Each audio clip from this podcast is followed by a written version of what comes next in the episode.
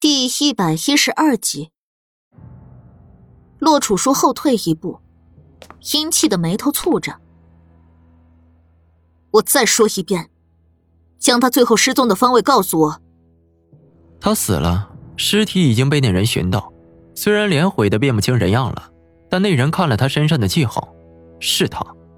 死了。洛楚书的双眼瞬间赤红。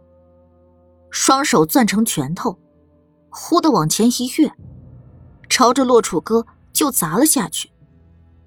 他常年待在战场，力气比一般的男人还要大。这一拳，他用了十成的力气，往下砸的同时，生出阵阵凌厉风声。洛楚歌抬手一挡，但还是挡不下他的力道，整个人。被压着往下蹲，如果不是身靠墙面，下一秒恐怕就会狼狈摔倒。姐姐，他是莫连锦，是边关不败的神话，他是绝对不会死的。洛楚书把他往前一推，转身就走。就算他没死，你跟他又能怎么样？你别忘了我们此行的目的。洛楚书回头。对上他的视线，只要他活着，总有一日，他会是我的。洛楚书离开房间，不知去向。洛楚歌揉了揉发红的胳膊，忍不住嘀咕：“如此凶悍，你敢嫁，谁敢娶啊？”跟洛家姐弟一样，也发生了争执的是陈恩侯与穆青歌。苏黎能去找景哥哥，为何我就不能去？景哥哥是不会刺杀国师大人的，景哥哥他一定是出事了。陈恩侯抬手指着女儿的鼻尖：“我宠了你这么多年，从没求过你一件事，我现在只求你消停点不要再跟那五王爷扯上关系了。”我不要，我只要景哥哥。陈恩侯气急，顺势就是一巴掌，甩在自己女儿脸上。甩完之后，他就后悔了，连忙去摸她发红的半边脸。我，他还没触到她的脸，他就退后了一大步，眼泪巴巴的看着他。你打我！我，我也从未喜欢过什么。我就是喜欢景哥哥，错了吗？八年前，景哥哥的母妃还未出世前，你可是说过的，待我长大，不要将我许配给他。你如今不肯当真了，我却还记着。景哥，我不能输给苏黎，他能做到的，我也可以。父亲，你派些人手跟着我，我也要入围场。去将景哥哥带回来。你为何要这样的死心眼儿啊？陈恩侯恨铁不成钢的直叹气。想求娶你的人那么多，你瞧不上将军府的苏年宇，那事事为你着想的三王爷呢？我只是将他看成哥哥。他对你的好，我都看在眼里，就如同你飞蛾扑火般扑五王爷一样，他也死心塌地的一直陪在你身侧。他的正妃之位一直空着，那可是为你空着的。我不管如何，你不能入围场。陈恩侯主意已定，朝着门外道：“来人，送小姐回房，告诉丫鬟嬷嬷，说是看不住小姐，本侯要了他们的命。”是。送走苏黎之后，莫连郎怎么想都觉得。五嫂此行太冒险。莫禅雨又是个女儿家，他没办法跟她商量探讨，犹豫着是不是要去找找三哥。闷头往里走，抬头间，正好看见一角青色衣角，在不远处的转角一闪而过。三哥，他低叫了一声，但那身影走得太快。压根没注意到他。莫连郎想了又想，五哥出事儿，能帮五嫂的，真的只剩下三哥了。不行，他得去找他。思及此，他快步跟了上去。只是行宫千回百转的，三哥的影子消失后，摆在他面前有三条路，他压根不知道该走哪一条。随便挑了一条，跟着小径一直往偏僻的地方而去。直到路走到尽头了，还没看到莫连运的影子。莫连郎从没觉得这么颓败过，一拳照着墙壁挥下。砰的一声，被他击中的墙壁竟然缓缓挪开，露出一个黑黝黝的洞口。莫连郎咽了口唾沫，犹豫了片刻，还是迈步走了进去。他进去后没一会儿，墙壁又重新合上。贴着墙壁摸黑往前走，渐渐的，前面出现了一丝光亮，走出一个。被杂草掩盖住的洞口后，他的耳朵里忽的钻进一个声音。看样子，国师已经暴露了。莫连郎下意识贴靠在一棵树后，看向站在不远处的两个人。其中一个是三哥，没错，但另一个人却是北岳的洛楚歌。他们怎么会私下会面？谈话间。怎么又提到了国师大人？莫连郎四下扫了眼自己所在的位置，是行宫旁的一座小山丘后面，已经算是围场的范围。三王爷，该动手了。洛楚歌出声道。莫连运凝重的皱着眉头。老五的尸体，本王总觉得不太对劲儿。你都已经认过尸了，确定那就是他？国师已经暴露。我不能再等下去了，你别忘了我们的约定。我助你逼宫，你将国师给我。如若他未死，洛楚歌讥讽的反问：“你怕他？谁说本王怕他？那便动手，我一定要把国师顺利带回北岳。”莫连运犹豫不决，躲在暗处的莫连郎浑身发冷。他一直以为三哥对谁都好。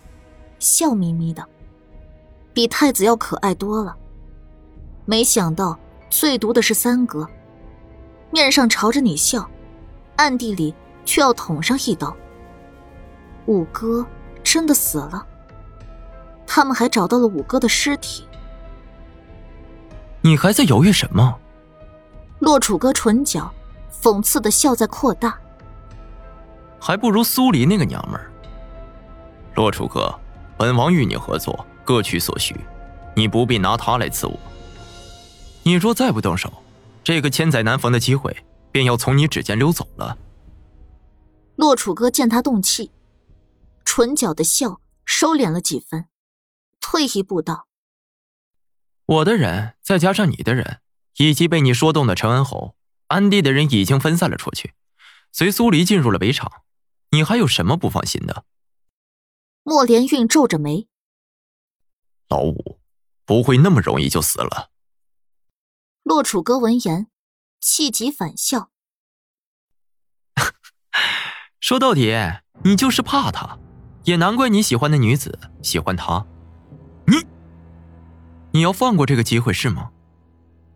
莫连运不知道，他接下来要走哪一步。眼下这个机会。看似是最合适的逼宫机会，可他总觉得不安。有一双无形的手，就扼在他的喉咙上。只要他敢妄为，那手就会毫不犹豫的捏断他的脖子。既然你选择不替自己放手一搏，那我也没有办法。但是，洛楚歌眼神一厉，冷声道：“我除了要带走国师外。”还要带走苏黎。她，你不觉得那女人很特别吗？莫连运反讽道：“ 你的喜好倒是特别。”洛楚歌也不生气。眼下他进了围场，我会带人将他截下，而后便会向安帝告辞离开。你要助我将国师带走。莫连运点点头，在心底想着：洛楚歌把苏黎带走了也好。假如莫连锦真的没死，为了苏黎，他肯定会忤逆父皇追过去。如果北越借此起兵，莫连锦就会成为整个南陵的罪人。到时候，他接手莫连锦的兵权，让北越退兵，再回京时。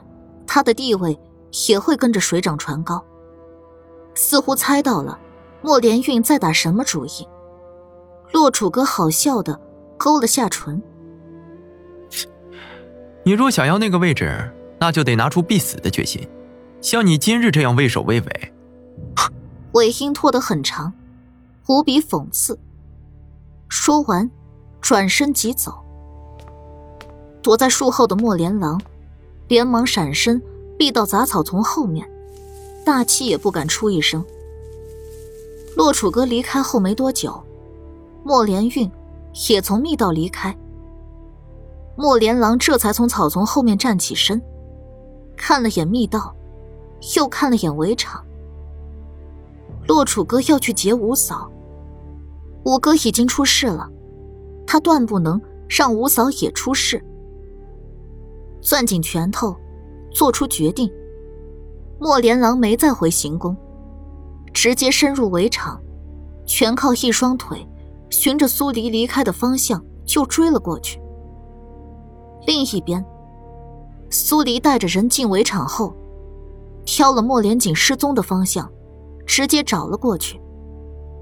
如果有人对莫连锦动了手，这一路上。肯定会留下些什么痕迹。进到围场深处，苏黎就下了马车，慢慢走，仔仔细细看。越往里，树木就越茂盛，地势也更险峻。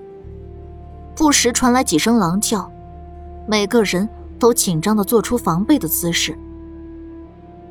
四小姐，再往里可就要沼泽林了，那里无人敢进。就连这围场里的畜生也不敢过去。